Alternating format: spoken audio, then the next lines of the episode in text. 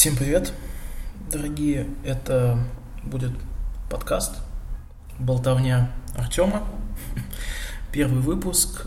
Эм, для начала я расскажу, зачем мне это все и в каком формате оно все будет проходить, э, публиковаться. У меня умер, ну не умер, а органически исчез по моему собственному желанию мой телеграм-канал – где я писал какие-то небольшие важные для себя текстики, но в силу определенных причин я не могу больше это продолжать, а желание высказываться и разговаривать с кем-то, хотя бы даже с самим собой, поскольку, естественно, это практически никто, кроме друзей, не читает, мне необходимо. Поэтому я думаю, это будет такой вот формат личного разговорного подкаста, о том, что произошло, какие-то мои наблюдения, что-то, то, чем я бы хотел поделиться с неопределенным кругом людей и надеяться, что вам это будет э, интересно в том или ином виде.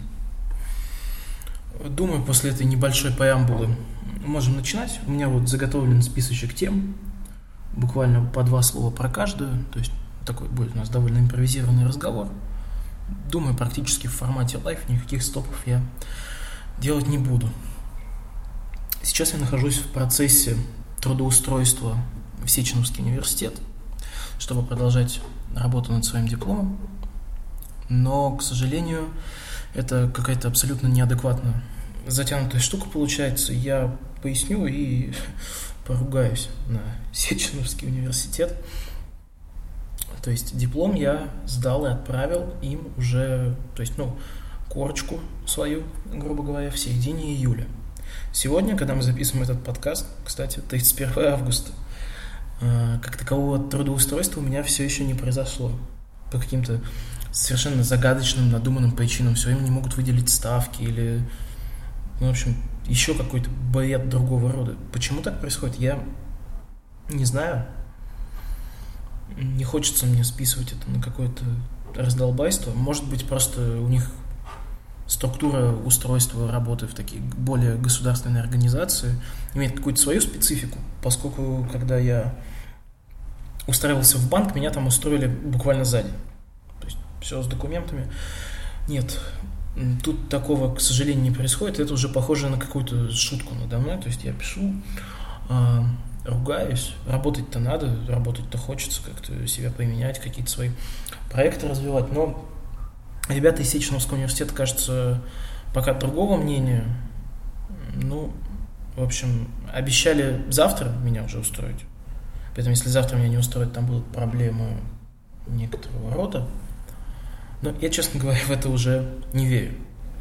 Отвлекусь на погодные, погодные перипетии московского региона – Сегодня так приятно похолодало, жара нас знатно помучила в этом году, а сейчас вот прямо красота шел в свое специальное место для записи, прохладно, солнышка нет, легонечко поддувает, правда пришлось искать штаны вместо шорт, но тем не менее. Довольно приятная погода после такого второго подряд, наверное, жаркого, очень жаркого лета. А, некоторые из вас знают, что я немножко занимаюсь репетиторством в той или иной степени. А, Саша, значит, веду сейчас занятия по ЕГЭ у мальчика. Физику буду вести. Ну, уже веду, мы два с ним занятия провели. Что хочу сказать. А, первый раз за всю свою небольшую карьеру мне попадается мальчик в качестве ученика. Не знаю, связано это с полом или нет, но мальчик, э, вроде обычный умный мальчик. Ну, во-первых, он тихий. Я, как обычно, написал там э, в Телеграм свой стандарт. Вот, там, я тебе буду сюда домашечку скидывать, тра-та-та. Ты мне, пожалуйста, пиши, если тебе что-то будет непонятно, какие-то вопросы, вопросы просто по жизни, вопросы чем-то связанные с учебой, по олимпиадам, в общем, вот любые вопросы, пожалуйста, задавай. Мальчик это сообщение, во-первых, счастливо проигнорил, но это полдела. Вот веду ему занятия, рассказываю тему. Вот обсуждали оптику в прошлый раз, там всякие линзочки рисовали и прочее. Э, и парнишка ну, то есть до этого у меня были девочки. Ты вот им что-то начинаешь рассказывать, писать. Они сами такие, ой-ой, давайте мы, пожалуйста, сфоткаем, давайте мы запишем, пожалуйста, продублируйте мне это еще в чате. Не, я рассказываю по каким-то своим конспектам э, парню абсолютно бипедально. И мне даже, ну, как-то странно, что ли. Я не привык, что мне нужно говорить э, ученику, типа, может, ты запишешь на всякий случай – ну, мало ли пригодится полезная информация. Ну, я подумаю, что с этим делать, то ли его записывать заставлять, но с другой стороны, как бы я привык работать со взрослыми, мотивированными ребятами, а заниматься вот этой вот педагогикой, честно говоря, никакого желания у меня нет. Ну, ладно, может он просто все понимает э, и молчит, не знаю. Понимает и не говорит, получается, как это, собака, что ли плохо прозвучало, но я только в хорошем смысле, я обожаю собак. Такой вот этот новый мальчик, ну, будем с ним работать потихоньку. Очень тяжело оценить уровень, когда, не знаю, никакие вопросы не задаются, но, а с другой стороны, его право. Деньги платят, и слава богу. Вот. Еще отец попросил проводить занятия со своим мальчиком. Свой мальчик это мой братец. Э, такой немножко небольшой для меня вызов, поскольку он все-таки... Ну, я привык у старших школьников, а он вот девятый класс, там что-то УГ. Плюс такой у него характер необычный. Ну, ладно, будем пробовать. По крайней мере, помогу, так сказать, родственникам. Говорят, дел, дело хорошее. Вот, это получается коротко про всякие рабочие и околорабочие дела. Давайте коснемся темы книг. Я летом потихонечку возвращался к чтению художественной, так сказать, литературы. Но это, во-первых, удивительное чувство, я думаю, многим из вас знакомое, когда после кучи всякого учебного, специализированной литературы вдруг переключаешься на что-то художественное такое, что должно быть э, литературой, скажем, более развлекательного плана, и мозг, ну, реально нужно вот потратить какое-то время, энное количество страниц просто на то, чтобы втянуться. Вот. Ну, втягиваться в это на самом деле только приятно. Вот. Только приятное дело, скорее так. Прочитал я «Финансист» Теодора Драйзера и буду читать дальше, так называемая трилогия, трилогия желаний. Э, произведение, скажу я вам, странное. То есть, насколько я понял, написано в начале 20 века, рассказывает об истории, собственно, финансиста Фрэнка Каупервуда. Я думаю, ударение правильно я ставлю. Ну, в общем, такого беспринципного финансиста, который там, ходит по головам, нарушает закон в том, в, том, в том или ином смысле, ведет такую наплевательскую жизнь по отношению к другим – да и я даже не знаю, в чем плюс этой книги. То есть не то, чтобы она прям очень хорошо написана или что там. Мне иногда было сложно понять отношение автора к главному герою. Но кажется мне, что, ну вот по прошествии одной книги, кажется мне он, что ему не симпатизирует, он скорее пытается выступить каким-то тайтейским судьей для людей такого типа. Ну, для примера, он женится первый раз, еще в самом начале книги, будучи молодым. Потом, после некоторых сюжетных перипетий длиной, собственно, в одну книгу, он свою жену бросает сходится с более молодой, с такой более красивой. Они там любовники еще параллельно и прочее, прочее. И вот во второй книге идет описание званного ужина в Чикаго там, с новыми знакомыми главного героя. И интересно то, что он как будто бы... Ну, я вот буду осмысливать это через женский вопрос. То есть он вот эту вот девочку, ну, скажем так, по сравнению с ним она девочка, там достаточно приличная разница в возрасте, он ее вроде как и понимает, но явно ее автор не уважает. Она стремится вот к какому-то шику посредством использования вот этого вот Фрэнка. Да, она его наверняка любит и прочее. Но при этом у его друзей, у его новых знакомых чикагских, тоже есть женщины. Они гораздо более умные, гораздо более продуманные, они менее блестящие. Но они как бы понимают, Э, что происходит, и как-то борются с текущей ситуацией, поскольку там все-таки описано Америка конца 19 века, то есть довольно такая патриархальная история. В общем, он явно восхищается не видом Эйлен, девушку зовут Эйлен, ее прекрасными какими-то украшениями, хотя он их э, прекрасно, совершенно замечательно описал, он скорее восхищается другими женщинами, которые образованные, которые к чему-то стремятся. Вот это меня порадовало, то есть Э, мне тяжело найти автора за всем этим, но вот, кажется, я начал его улавливать. Наверное, не очень интересно получилось про этого Теодора Трейзера, ну уж пусть будет. Бог с ним. Две, две минуты всего заняло, правильно? Порекомендую всем, кому не порекомендовал, прочитать э, достаточно короткое эссе Толстого. Называется «Одумайтесь», описано, э, написано оно к началу русско-японской войны. А, ну, такое, скажем, образцовое антивоенное произведение. Я бы мог оттуда что-то подцитировать, но, думаю, не стоит. Просто я рекомендую прочитать и ознакомиться. Думаю, будет полезно э, просто понять его взгляды, взгляды на э, ту войну и что войны с течением человеческой истории навряд ли сильно меняются. Там, конечно, есть уходы э, в мистику, в мистицизм, в христианство, но таков уж Толстой, тем более уже на... в конце своей жизни. В общем, будет возможность, прочитайте, я уверен, не пожалеете даже что-то новое. Подчеркнете. Подчерпнете. Извините за эти запинки. Ну, таким вот ваншотом я пробую записаться. Не знаю, что из этого получится. Ну вот, будем с этим жить. Завел себе маленький пэт-проект. Пэт-проект, для тех, кто не знает, это вот, э, скажем так, в среде программистов и близким к ним, это когда ты делаешь что-то ну, для себя, может быть, для своего резюме или просто для своего удовольствия, чтобы, может, какие-то новые технологии пощупать, незнакомые технологии.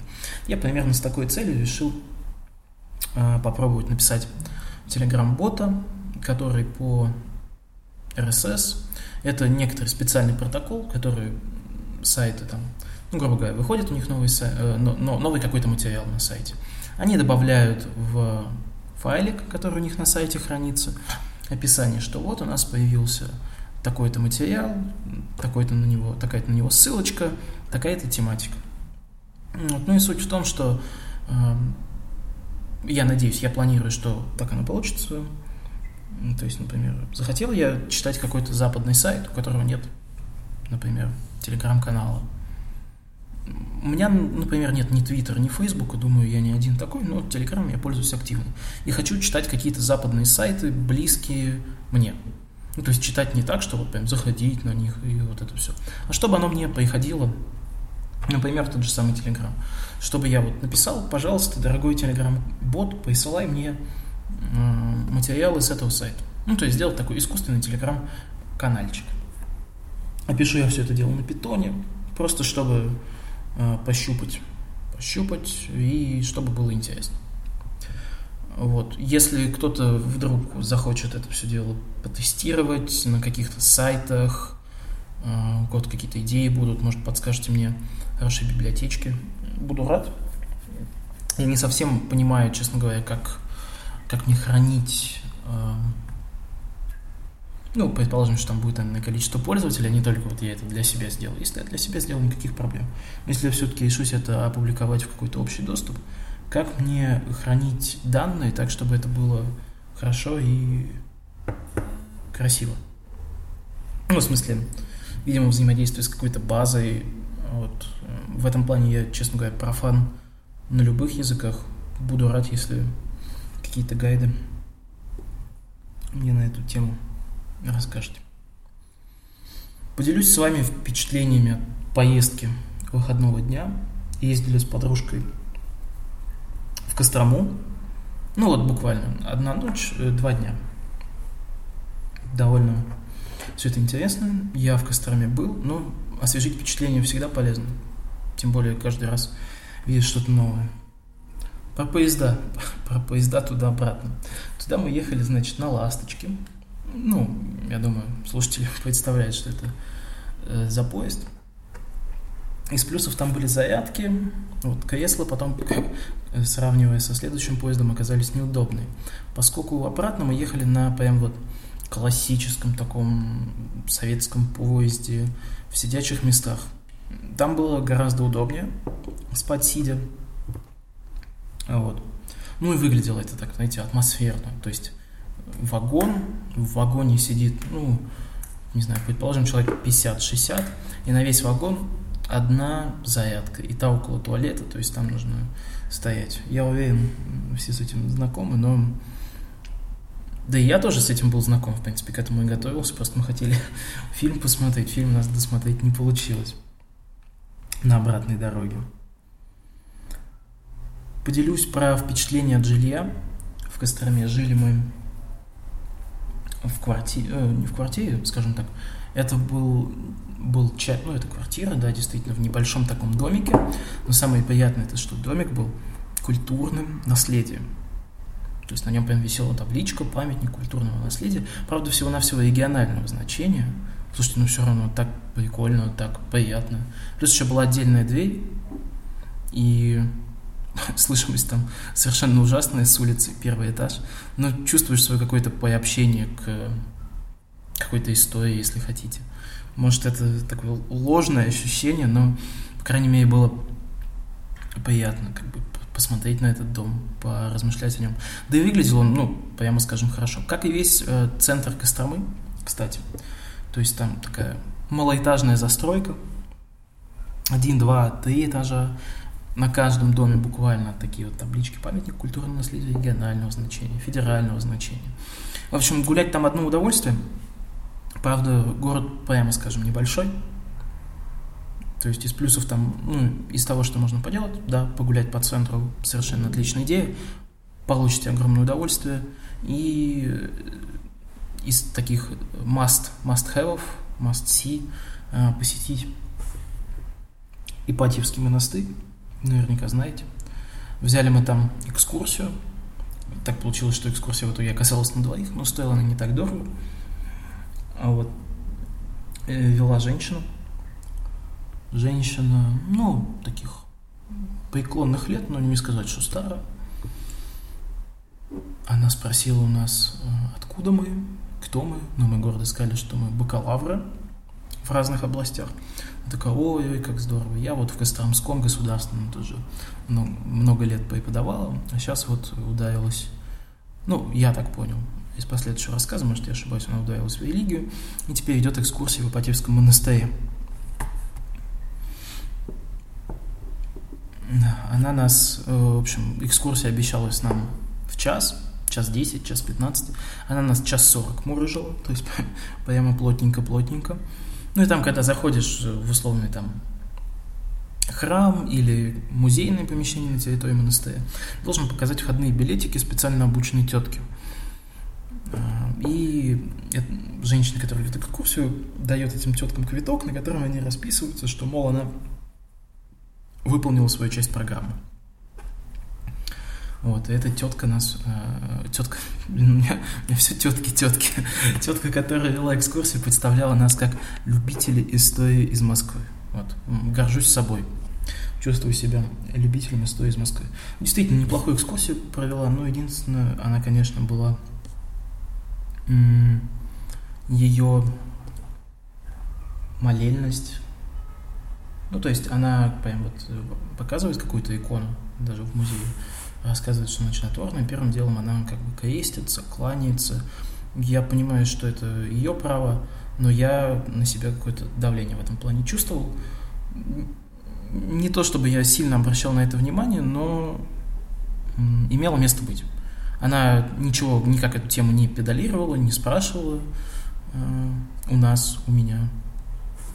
На тему того, почему я не делаю того. Ну, в общем, ладно, просто такая странная деталь, деталь, которую, на которую я обратил э, внимание. Обращу внимание на название улиц, то есть название улиц совершенно прекрасное в Костроме. Не только в Костроме, во Владимире, это еще я в своем старом телеграм-канале писал, что там были какие-то совершенно прекрасные названия. Ну вот, для примера, в Костроме, из тех, что я запомнил. Улица Молочная гора, ну вообще же песня, Молочная гора, Кисельные берега. Там, конечно, что-то другое было, неважно. Улица Сенная, улица Крестьянская. То есть такие приятные, красивые, можно даже, я думаю, использовать слово один раз за подкаст, благостные названия. Но поэтому эти улицы пересекаются улица Дзержинского, улица Ленина. Ну, от этого никуда не деться. Такая вот у нас страна. Ну да ладно, поговорим про самое главное. Это еда. еда в Костроме. И с того, что было смешное, зашли в ресторанчик, называется «За граница нам поможет». Ой, нет, фу, все, вру, поговариваюсь. Ресторанчик назывался «Рога и копыта» по Остапу Бендеру, э, по приключениям Остапа Бендера, то есть там все в таком антуражике. Довольно забавно, кстати, если не смотрели «12 стульев» с актером Мироновым, обязательно посмотрите, я просто гомерически смеялся. Совершенно потрясающе. Вот, и там много отсылок на эти фильмы, ну и на книги, собственно. Из того, что меня прям очень посмешило, был там коктейль, называется «За границей нам поможет». Это одна из сцен, где в фильме, ну, я расскажу по фильму, а Остап э, с Кисей разводят, Кисой, наверное, все-таки, разводят народонаселение на пожертвования в пользу агентов царского правительства. Вот. И говорят, что Киса – это беглый беглый председатель Госдумы или что-то в этом роде. Говорит, вы нам, пожалуйста, денег дайте, и за граница нам поможет, говорит Андрей Миронов в фильме. Вот, и за граница нам поможет, есть там такой коктейль. Естественно, ну, можно было бы оставить вам загадочку, ну, смысл никто ее разгадывать-то не будет. За границей нам поможет это виски, кола, ром, кола. Это довольно смешное. Еще что решил я в этом же заведении попробовать коктейль, который, я думаю, многим из вас знакомым, э, знаком по сериалам, по фильмам, американским разных лет. Маргарит. Я всегда видел, что в сериалах прямо вот его глушили женщины из таких вот прямо с огромных-огромных кувшинов. То есть у меня складывалось предубеждение, что это, видимо, что-то очень сладкое, но в то же время крепкое. Поэтому оно так э, и нравится людям. Я думаю, ну, закажу маргариту. Подружка меня предупредила, что она маргариту пробовала, и гадость это страшно. Я думаю, ну ладно, может там была какая-то не такая маргарита. Нет, таки принесли мне маргариту в таком э, стаканчике, знаете, из которого пьют мартини, куда еще кладут оливку. Я мог бы загуглить, что там за состав, но, по-моему, там была текила, какой-то лимонный, не лимонный, цитрусовый, цитрусовый то ли сироп, то ли э, ликер, бокальчик небольшой, и по бокам он посыпан солью. Честно говоря, пить это не то, что неприятно, очень неприятно. Тот редкий случай, когда коктейль хотелось ну, чем-то закусить. То есть вообще не сладко. Я-то был уверен в том, что это сладко. Потом, через пару дней я смотрел, простите меня, дорогие слушатели, влоги Никсель Пиксель. Но надо, надо было немножко дать мозгу отдохнуть. Вот. И у них это какой-то ее старый блог, мне YouTube подсунул, а я, а я и не против был. Она там отдыхает с друзьями на Самуи, кажется, это часть Таиланда, и тоже пробует Маргариту. Удивляется, что это за гадость. То есть, получается, я не один такой? Или, может быть, в американских сериалах какая-то другая Маргарита? В общем, если среди вас есть специалисты в области Маргариты, пожалуйста, просветите нас. Э, нас, кого нас? Меня. Кто мы? Я здесь один. Вот. В том же, в той же кафешке произошло смешное. А, сидело там семейство, семейство людей повышенного веса, ну, скажем так, с таким большим перевесом. Семейство – это мама, папа, двое или трое детей. Папа там огромный, может, это не очень корректно говорить, ну ладно, я уже скажу. И они докопались до официантов, что кола, кола у вас какая-то не, как, не такая. Им принесли кока-колу, чтобы вы понимали, ну в обычных вот пластиковых бутылках. В общем, они несколько раз э, докапывались к официанту, что кола забродившая. Я не знаю, как кола может забродить. Потом женщина, видимо, подключила свои знания из области самогоноварения и сказала, что ну вот она э, забродила из-за что-то там того, что углекислый газ выпускается. Ну, в общем, да, что-то из области самогоноварения абсолютно не близко, непонятно мне. Так мало, мало того, ну ладно, сказали один раз. Ну, сказали два, смешно. Три уже немножко так э, смотришь уже так рукой в стол и посмеиваешься. Так они еще говорили, ну вы попробуйте колу. Вот, ну, этот, ну, официант, естественно, он же не может что-то сказать, нет, ни в коем случае. Он говорит, да, да, хорошо, на баре, там, попробую, открою, все такое. Так нет, этим господам того мало было. Они говорят, вот, возьмите, вот тут вот ребенок отпил из бутылки, ну, вот налейте в стаканчик и попробуйте. Ну, в общем, такое странное, неприятное, хотя э, товарищи выглядели прилично. Ну, то есть, такая обычная семья ну, ладно, бог с ними.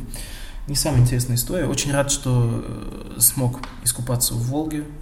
Не то, что смог, а то, что и решил, поскольку полотенец у нас с собой не было. Ну, в общем, не пожалел ни в коем случае. Очень красиво, очень приятно, так прохладненько. Я вообще обожаю Волгу. Такое. Иногда мне кажется, что такое небольшое мое место силы.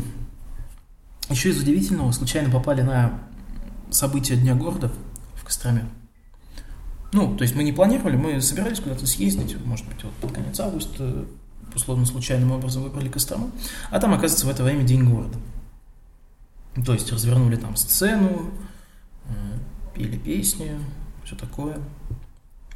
Народ тусил. Что меня удивило, что на дне города абсолютно не было, так сказать, представителей правоохранительных органов. Ну, вернее, они были около этой сцены. Но человек пять, и те просто стояли в уголке курили. Ну, прямо странное для меня, как для жителя московского региона. Полно, полно людей в погонах, постоянно патрульные машины. Ну, это, так это полдела. В 10, понятно, все это сворачивалось, видимо, там какой-то час тишины, все такое. Так народ и дальше расходится по улицам, прямо вот в открытую пьет, наливает, не знаю, я давно такого не видел. Меня удивило, что не было патрульных машин. Ну, как это так? Ну, центр города. Да, город, может, не самый большой, но в Московской области и в небольших городах постоянно курсируют патрульные машины. Тут никого, просто какой-то чат кутежа. Я не знаю, плюс это или минус, но просто из того, что очень-очень сильно бросается в глаза. Вот, так что если Э, захотите вдруг выпить на улице, Кострома, Кострома вас ждет. Ну и да, может, из-за этого сложилось какое-то ощущение повышенной алкоголизации региона, города. Народ конкретно много пьет на улице, в открытую. Ну, ладно. Я думаю, просто везде, может, плюс-минус одинаково пьют. Ну, суть не в этом. Я думаю, на этом подкаст, записанный ваншотом, я буду подводить к концу. Не знаю, что из этого получится, но мне было приятно поговорить. Качество, я полагаю, отвратительное. Если вдруг это дело пойдет, то я больше озабочусь вопросами качества, куплю какие-нибудь специальные девайсы. Пока это будет так. В качестве а, я буду рад, конечно, если вы поделитесь подкастом с кем-нибудь. Как я его буду распространять, я вообще не представляю. Ну, в общем, если вам понравилось, расскажите, напишите. Можете написать мне в Телеграм, на почту.